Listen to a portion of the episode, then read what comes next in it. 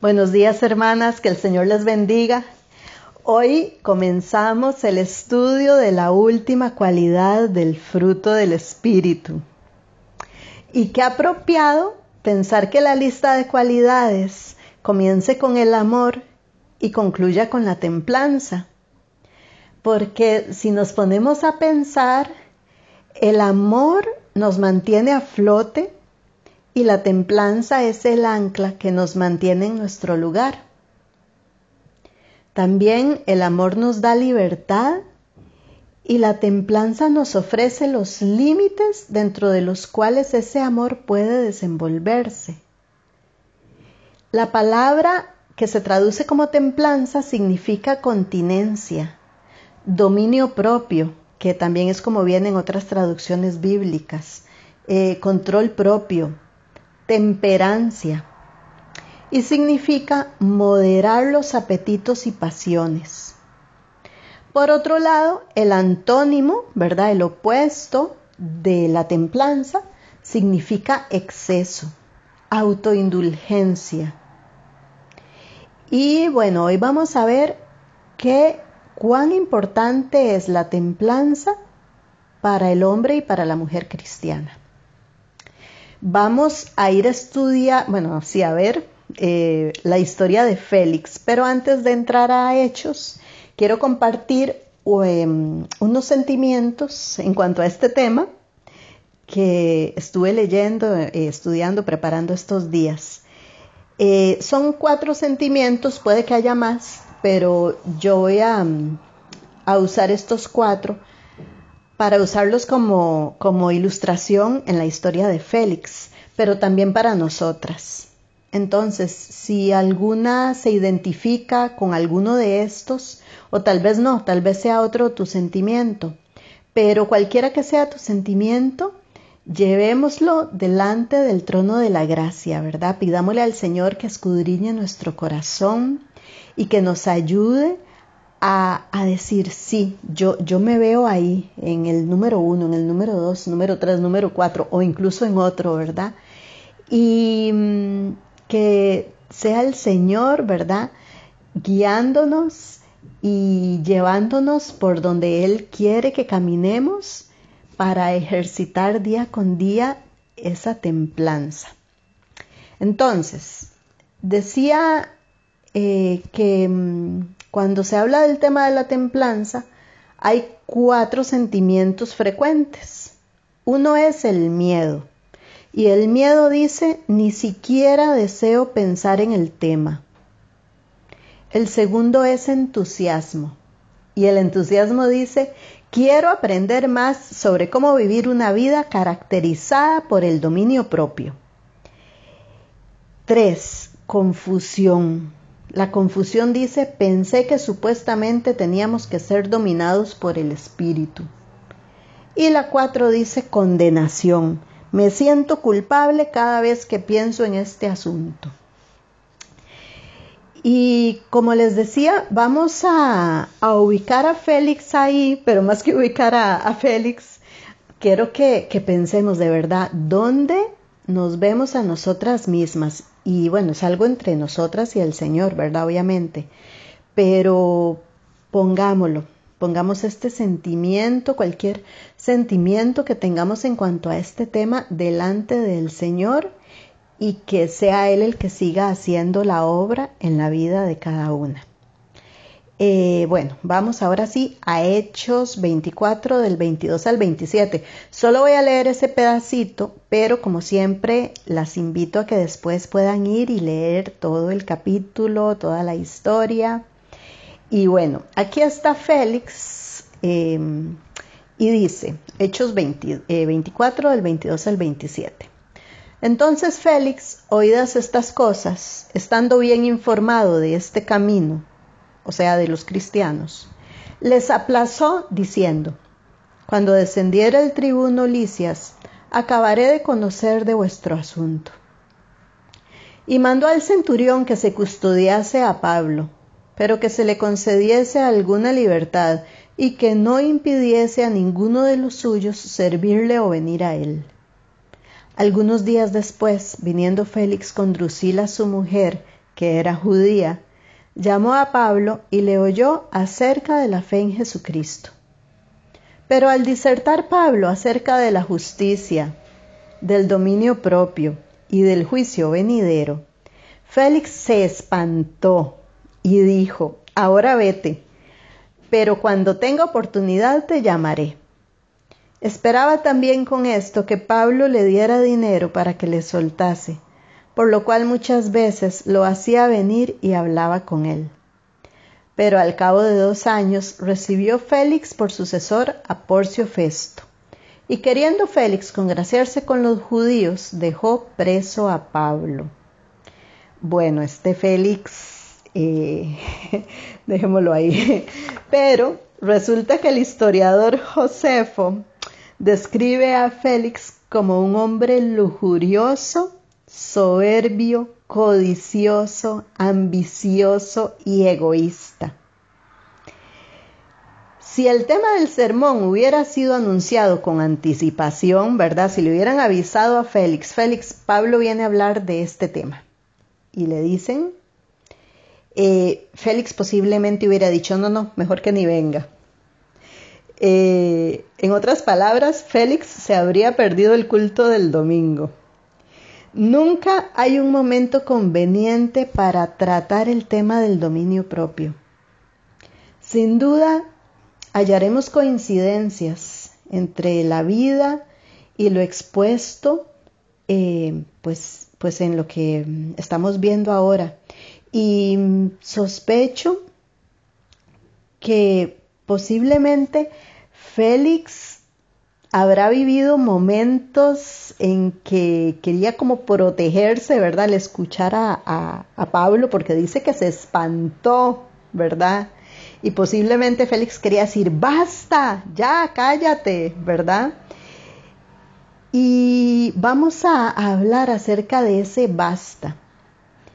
Y este tal vez es el momento que Dios ha elegido para ti y para mí. Vamos a aprender a convertir estas palabras negativas como el basta de Félix, ¿verdad? En palabras positivas salidas de la boca de Dios, porque la templanza, el dominio propio o el control propio es saber cuándo decir basta. Hermanas, necesitamos la templanza desesperadamente y si no la tenemos, nos ahogaremos en una derrota autoinfringida. Eh, en Primera de Corintios 6:12 es un pasaje muy conocido. Voy a leerlo en la nueva traducción viviente. Dice, ustedes dicen, se me permite hacer cualquier cosa, pero no todo les conviene. Y aunque se me permite hacer cualquier cosa, no debo volverme esclavo de nada. Y la reina Valera eh, dice, eh, todo me es lícito, pero no todo conviene. Y termina diciendo, yo no me dejaré dominar de ninguna. Y la palabra que se traduce como dominar es significa ser regido o estar bajo el poder de o ser esclavo de. Em, y significa eh, autoridad, derecho y poder. Y es que la clave de la templanza es negarnos a permitir que nuestros enemigos, sean la carne, el mundo o Satanás, nos gobiernen o nos tengan cautivos en alguna forma. Y entonces pensamos, bueno, ¿qué tiene que ver el dominio con el yo? Es que Cristo nos ha dado la victoria sobre nuestra carne sobre nuestro mundo y sobre nuestro acusador. Y solo el yo puede devolver la autoridad a uno de estos tres enemigos. Ellos no pueden reclamar ninguna autoridad sobre un creyente si no son invitados a hacerlo. Por eso es de tanto cuidado. El yo toma las decisiones sobre el control. El yo que es lleno del Espíritu Santo tiene el poder de cuatro palabras clave que son no, sí y ahora no. La templanza significa, implica tanto decir sí y ahora no, como también el decir no. La templanza es un asunto de dominio, de autoridad, de límites. Sin la templanza, somos como una ciudad cuyos muros han sido derribados. Dice Proverbios 25-28, como ciudad derribada y sin muro es el hombre cuyo espíritu no tiene rienda. Para comprender el significado de tan terrible problema, debemos recordar una característica crucial de la arquitectura antigua. Eh, a mí me encantan programas de estos de, historia y de cómo hacían las casas antes y todo esto, y sobre todo las ciudades. Y eh, resulta que una ciudad era segura en la medida en que lo fueran los muros que la rodeaban. Eh, los muros de una ciudad eran su fortificación.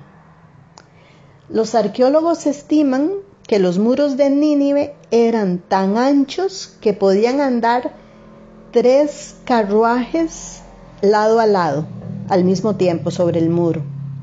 Y los de Babilonia eran tan anchos que cabían hasta seis carruajes juntos con sus caballos, seis carruajes, imagínense en el grueso de esos muros. Y estos muros dieron a estas ciudades reputación de ser prácticamente impenetrables.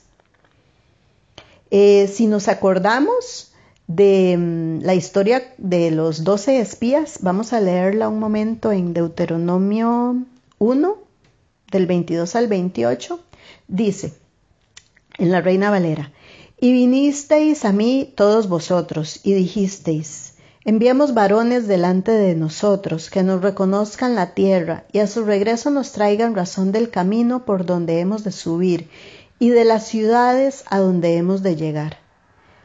Y el dicho me pareció bien, y tomé doce varones de entre vosotros, un varón por cada tribu. Y se encaminaron y subieron al monte, y llegaron hasta el valle de Escol, y reconocieron la tierra y tomaron en sus manos del fruto del país, y nos lo trajeron, y nos dieron cuenta, y dijeron, es buena tierra la que Jehová nuestro Dios nos da.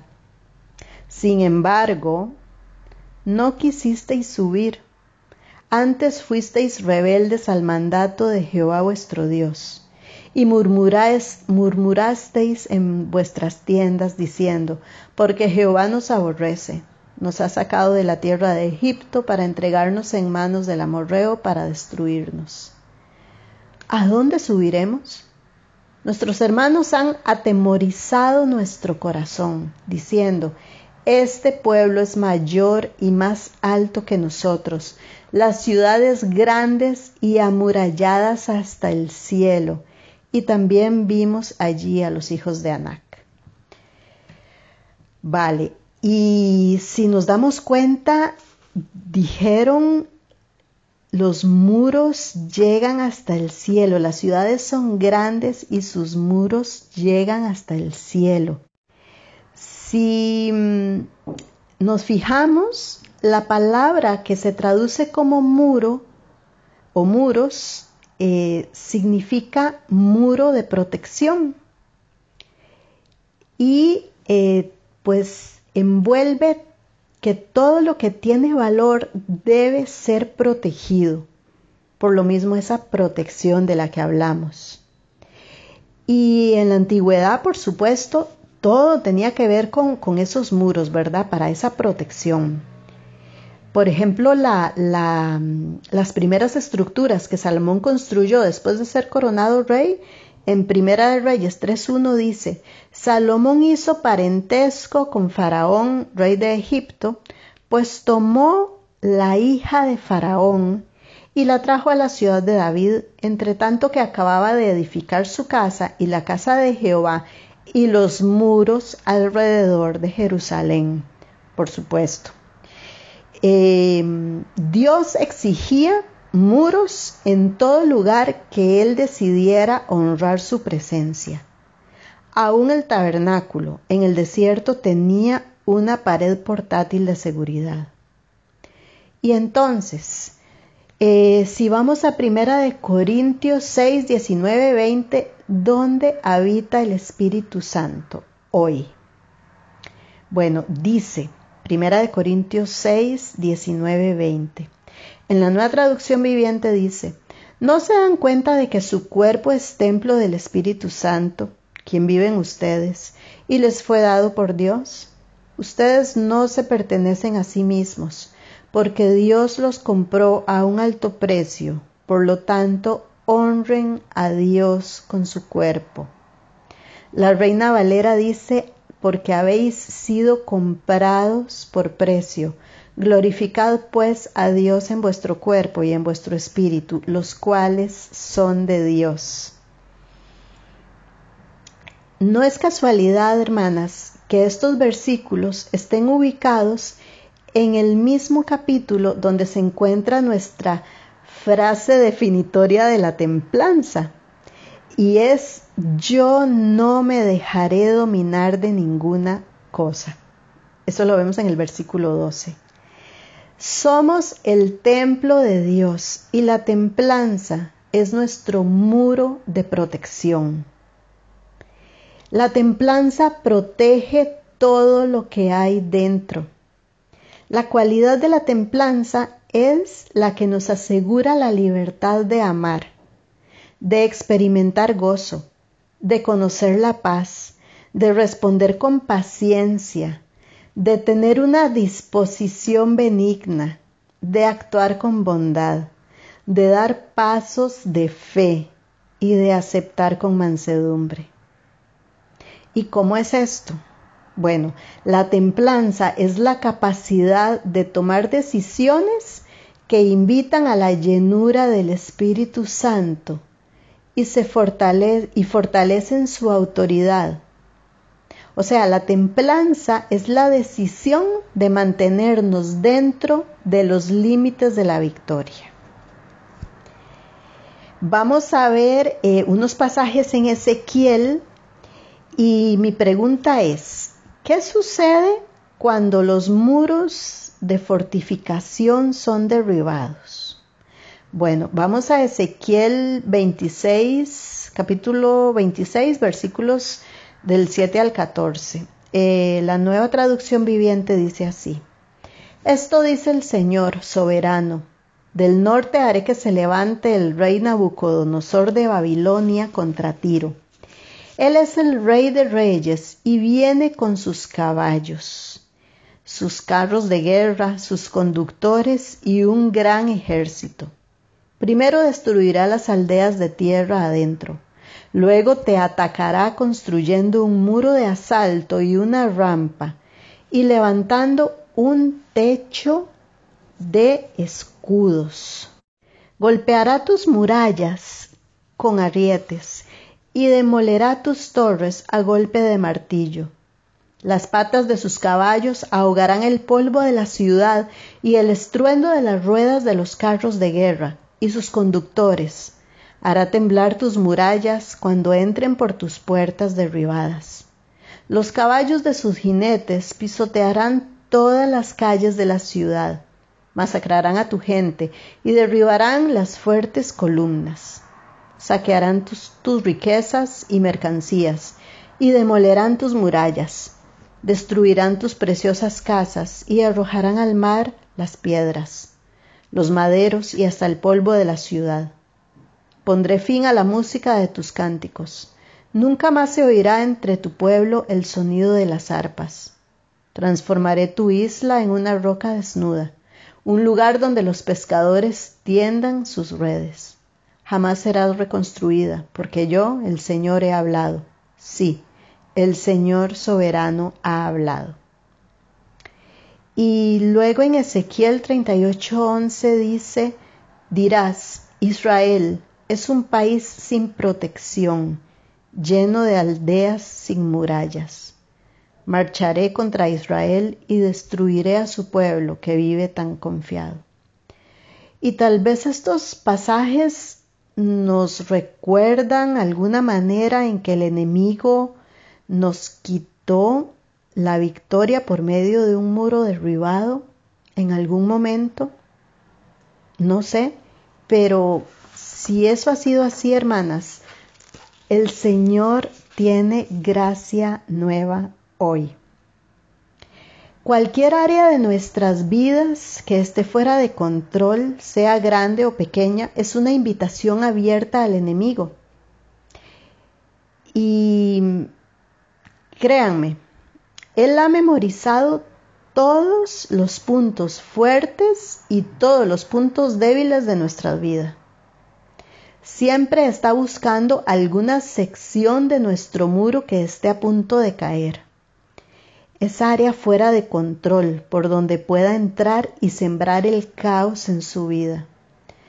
Y las armas, las armas son las más grandes tentaciones para ustedes, para nosotras.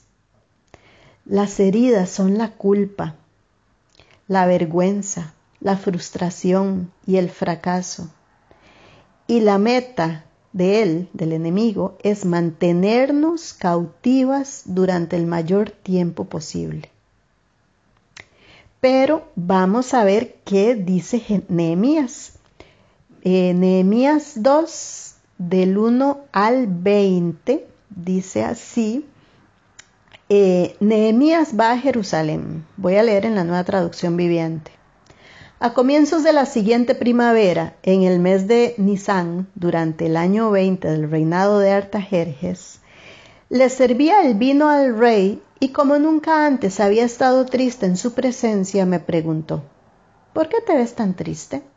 No me parece que estés enfermo, debes estar profundamente angustiado. Entonces quedé aterrado, pero le contesté, Viva el rey para siempre. ¿Cómo no voy a estar triste cuando la ciudad donde están enterrados mis antepasados está en ruinas y sus puertas han sido consumidas por el fuego? El rey preguntó, Bueno, ¿cómo te puedo ayudar? Después de orar al Dios del cielo, contesté, Si al rey le agrada, y si está contento conmigo, su servidor, envíeme a Judá para reconstruir la ciudad donde están enterrados mis antepasados. El rey, con la reina sentada a su lado, preguntó, ¿Cuánto tiempo estarás fuera? ¿Cuándo piensas regresar? Después de decirle cuánto tiempo estaría ausente, el rey accedió a mi petición. Además le dije, si al rey le agrada, permítame llevar cartas dirigidas a los gobernadores de la provincia al occidente del río Éufrates, indicándoles que me permitan viajar sin peligro por sus territorios de camino a Judá. Además, le ruego que me dé una carta dirigida a Saf, el encargado del camino, el encargado del bosque del rey, perdón, con instrucciones de suministrarme madera. La necesitaré para hacer vigas para las puertas de la fortaleza del templo, para las murallas de la ciudad y para mi propia casa. Entonces el rey me concedió estas peticiones porque era la bondadosa mano de Dios que estaba sobre mí. Cuando llegué ante los gobernadores de la provincia al occidente del río Éufrates, les entregué las cartas del rey. Debo agregar que el rey mandó oficiales del ejército y jinetes para protegerme. Ahora bien, cuando Zambalat el Oronita y Tobías, el oficial amonita, se enteraron de mi llegada, se molestaron mucho porque alguien había venido para ayudar al pueblo de Israel. Entonces llegué a Jerusalén, tres días después. Me escabullí durante la noche llevando conmigo a unos cuantos hombres. No le había dicho a nadie acerca de los planes que Dios había puesto en mi corazón para Jerusalén. No llevamos ningún animal de carga, con excepción del burro en el que yo cabalgaba. Salí por la puerta del valle cuando ya había oscurecido y pasé por el pozo de Chacali, hacia la puerta del estiércol para inspeccionar las murallas caídas y las puertas quemadas. Luego fui a la puerta de la fuente y al estanque del rey, pero mi burro no pudo pasar por los escombros. A pesar de que aún estaba oscuro, subí por el valle del Cedrón e inspeccioné la muralla antes de regresar y entrar nuevamente por la puerta del valle. Los funcionarios de la ciudad no supieron de mi salida ni de lo que hice, porque aún no le había dicho nada a nadie sobre mis planes. Todavía no había hablado con los líderes judíos, los sacerdotes, los nobles, los funcionarios, ni con ningún otro en la administración. Pero ahora les dije, ustedes saben muy bien las dificultades en que estamos. Jerusalén yace en ruinas y sus puertas fueron destruidas por fuego. Reconstruyamos la muralla de Jerusalén y pongamos fin a esta desgracia. Después les conté cómo la bondadosa mano de Dios estaba sobre mí y acerca de mi conversación con el rey. Claro, y es que tamaño testimonio tenía de cómo la mano de Dios estaba con él cuando habló con el rey y en todo momento. Eh, versículo 18 dice, eh, sí, bueno, después les conté cómo la bondadosa mano de Dios estaba sobre mí y acerca de mi conversación con el rey. De inmediato contestaron, sí, reconstruyamos la muralla. Así que comenzaron la buena obra. Sin embargo, cuando Zambalat, Tobías y Gensem, el árabe, se enteraron de nuestro plan, se burlaron con desprecio. ¿Qué están haciendo? preguntaron. ¿Se rebelan contra el rey? Yo contesté, el Dios del cielo nos ayudará a tener éxito.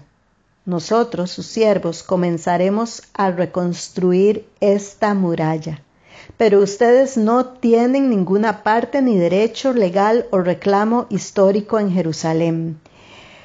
Ay, a mí me encanta Nehemías y, sobre todo esta, bueno, toda la historia es, es demasiado ver la mano de Dios ahí, el poder de Dios, ¿verdad? Eh, pero esta última parte donde dice, yo contesté, el Dios del cielo nos ayudará a tener éxito. Amén. Y eso debemos decir cada una de nosotras, sobre todo cuando vengan esas mentiras del enemigo atacando. Parar y decir, no, eso no es así, eso si mi vida estaba en descontrol, ya no más y el Dios del cielo me ayudará a tener éxito. Porque yo soy su sierva, somos sus siervas y comenzaremos a reconstruir cada muralla, cada grieta. Y el enemigo, ni ninguna mentira, ni ninguna frustración, ni vergüenza, ni fracaso, ni herida, ni culpa, tiene ninguna parte ni derecho legal o reclamo. Amén.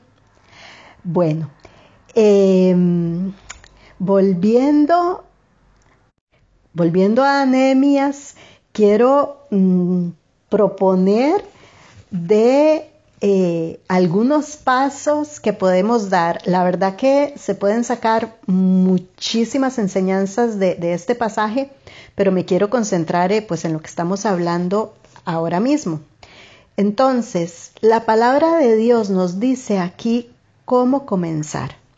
Y voy a dar cinco pasos que también se los voy a dejar por escrito para, yo sé que están tomando notas algunas y muy bien, gracias a Dios, y que más que notas puedan, puedan ser cosas que pongamos en práctica, ¿verdad? Pero eh, también se los voy a dejar escrito por ser ya el último estudio de esta serie del fruto del espíritu y eh, pues quiero que, la que no lo ha podido recoger en la iglesia lo, pueda recoger. Entonces, em, dice, eh, ¿cuáles son esas instrucciones que Dios nos da en su palabra? de que si mis murallas han caído o tienen un montón de grietas y están a punto de desbaratarse, ¿cómo podemos comenzar? Bueno, les voy a leer los puntos y las invito a que marquemos los pasos que ya hemos dado y los que nos falten por dar, oremos y pongámoslos delante del Señor. El punto número uno es, me levanté, yo y unos pocos varones conmigo. Y yo voy a decir, me levanté yo y unas pocas hermanas conmigo. Eso está en el versículo 12. Entonces, busquemos algunas personas cercanas que nos ayuden a mantenernos en el camino. ¿Verdad? Veamos que esas personas de verdad sean personas que nos ayuden a mantenernos. Eh, dos, el versículo 13 dice, y observé los muros de Jerusalén que estaban derribados. Entonces, hermanas, hagamos un autoexamen honesto delante del Señor, uno a uno, entre mi yo y Él. Y preguntémosle, ¿en qué áreas me falta templanza? Y permitamos que el Señor nos hable, nos muestre, y Él lo va a hacer. Pero preguntémosle con honestidad. Número 3, versículo 17. Venid y edifiquemos el muro de Jerusalén y no estemos más en oprobio. Admitamos que hemos experimentado oprobio interna o externamente. ¿Por qué? Porque alguna vez o muchas veces hemos tenido áreas de, de autoindulgencia, ¿verdad? Áreas de no tener esa templanza, áreas en las que no hemos dicho basta hasta aquí, sino que, hemos seguido, ¿verdad? Eh, otro punto que está en el versículo 18 es, y dijeron, levantémonos y edifiquemos. Así esforzaron sus manos para bien. Entonces, nos invita a no posponerlo más, a no decir mañana, no, a decir ya. Comencemos inmediatamente a colaborar con la diligente tarea de Dios en las áreas que tal vez han estado cautivas. Dios puede trabajar a través de un proceso estructurado, hermanas. Dios quiere que estemos ahí dispuestas y que digamos sí y ya, sí, ahora. ¿verdad? Y saber y confiar en la mano del Señor. Y en el versículo número 20 dice, el Dios de los cielos, Él nos prosperará. Entreguemos a Dios y continuemos entregándoselo hasta que Él haya vencido. Amén. Hermanas, podemos lograrlo. Sí podemos. El Señor quiere que seamos em, ese templo del Espíritu Santo, que estemos bien amuralladas, que nuestras murallas sean tan seguras que, que, otros puedan saber que somos lugar de refugio también. En 2 Corintios 2.14 dice, así que gracias a Dios quien nos ha hecho sus cautivos y siempre nos lleva de triunfo en triunfo en el desfile victorioso de Cristo. Ahora nos usa para difundir el conocimiento de Cristo por todas partes como un olor fragante. Como un olor fragante. Y es que qué rico, ¿verdad? Qué, qué lindo llegar y, cuando nos dicen que olemos bien, ¿verdad? Bueno, que podamos ir por donde pasemos y ser esas murallas con olor fragante para la gloria de Dios. La reina Valera dice, mas a Dios gracias, el cual nos lleva siempre de triunfo en triunfo en Cristo Jesús, por medio de nosotros se manifiesta en todo lugar el olor de su conocimiento. Claro, ese olor que solo puede venir de Él. Em, solo el Señor nos lleva hacia el éxito. Es la, eh, Él nos da la única dirección que es posible, hermanas. Y tal vez decimos, no, es que eso es mucho para mí. No, ya eso es una mentira, no la escuchemos. Sí podemos. ¿Por qué? Porque Él es el que lo va a hacer, Él es el que va adelante. Él es la piedra fundamental de nuestras murallas. Y aunque alguna diga, es que yo ya he intentado varias veces, siempre vuelvo a caer, siempre es lo mismo, bueno, es hora de decir basta y de decir yo lo haré. ¿Por qué? Porque no soy yo, va a ser Cristo, es Cristo en mí. Y como dice Filipenses 4:13, todo lo puedo en Cristo que me fortalece. Quiero despedirme con Isaías 58, 12, eh, que dice, y los tuyos edificarán las ruinas antiguas, los cimientos de generación en generación levantarás, y serás llamada reparadora de portillos, restauradora de calzadas para habitar. Porque sí, hermanas, el Señor nos llama a reconstruir las ruinas desoladas, a levantar nuevamente esas murallas que tal vez en algún momento cayeron. Y entonces seremos conocidas como reconstructoras de muros y restauradoras de casas como esas mujeres virtuosas de Almería que sirven al Señor de señores. Hermanas, memoricemos ese versículo de Isaías 58:12, que sea nuestro mm, recordatorio de este muro de templanza que nos protege de todos los ataques del enemigo. Amén. Bueno, que el Señor las bendiga y gracias a todas por acompañar y por estar ahí juntas aprendiendo acerca del fruto del Espíritu. Que el Señor las bendiga y que tengan todas una feliz semana.